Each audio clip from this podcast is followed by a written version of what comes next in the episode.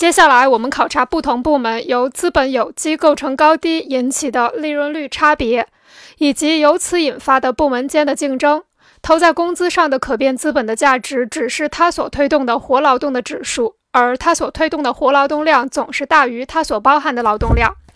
各部门资本有机构成不同，利润率也不同，因为在不同的生产部门，由于资本有机构成的不同，可变资本部分也不相同，因而所推动的活劳动量也不同，以及他们所占有的剩余价值量，即剩余价值和利润的量也不同。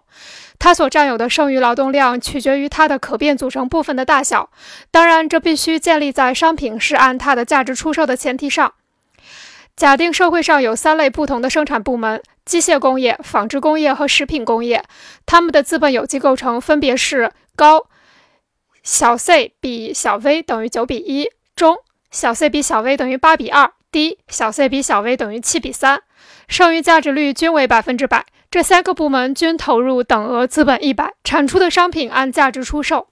下列表中，等量资本投在资本有机构成不同的生产部门，利润率水平截然不同。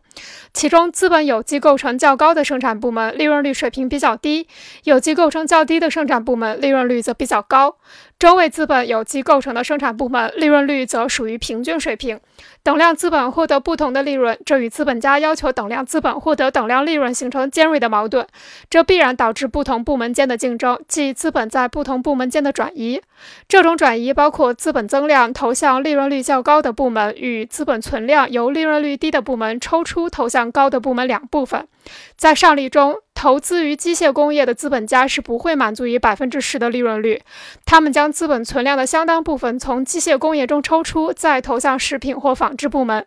这就形成了新的投资资本增量，从而获取更高的利润率。资本在不同部门间的转移，造成了利润率较高的生产部门，由于资本增量与存量的投入，使生产大幅增加，直至出现供过于求。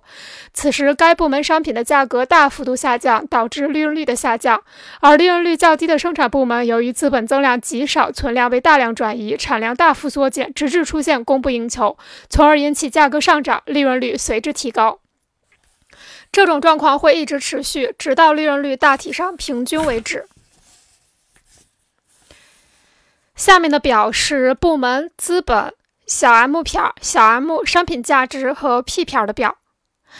使上述部门能够按照平均利润率实现等量资本获得等量利润。各部门间资本转移后的情况如下表所示。接下来的图表是部门资本小 m 撇儿小 m 商品价值 P P 撇儿平均利润率和平均利润。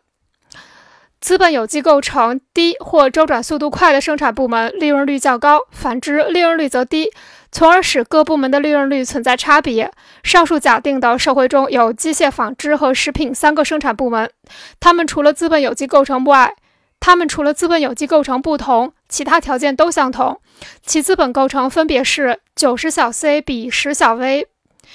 八十小 c 比二十小 v。七十小 c 比三十小 v，每个部门都投入资本一百，剩余价值率都是百分之百，并假定全部不变资本在一个生产过程中都转移到商品价值中去。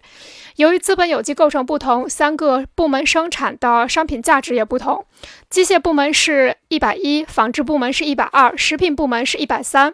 如果商品按价值出售，它们的利润率则分别是百分之十、百分之二十和百分之三十。由此推断，在不同生产部门投入等量的资本，得到的利润率并不是等量的。